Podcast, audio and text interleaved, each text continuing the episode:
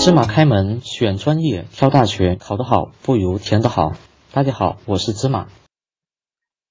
好，接下来我们再讲一下什么是独立学院。那么，不管是社会上还是家长，包括考生，那么都有关于对于这个独立学院的那么一些问题。那么我们来看一下啊，那么这个是在教育部在两千零八年四月实施的独立学院设置与管理办法中指出。独立学院是实施本科上学历教育的普通高等学校，与国家机构以外的社会组织或者个人合作。那么一般来说的话呢，那么独立学院的这个啊法人代表的话，有可能是这个啊投资的集团公司的这个董事长，那么也有可能是什么呢？原这个母本大学的这个校长来这个啊兼做这个啊学校的这这个法人代表，利用非国家财政性。经费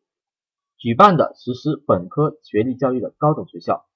那么并将此定性为民办高等教育的重要组成部分。那么办法中规定，参与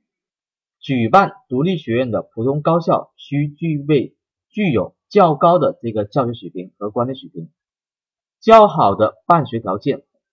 一般那么应具有博士学位授予权。符合条件的普通高校，那么一般只可以参与。举办一所独立学院啊，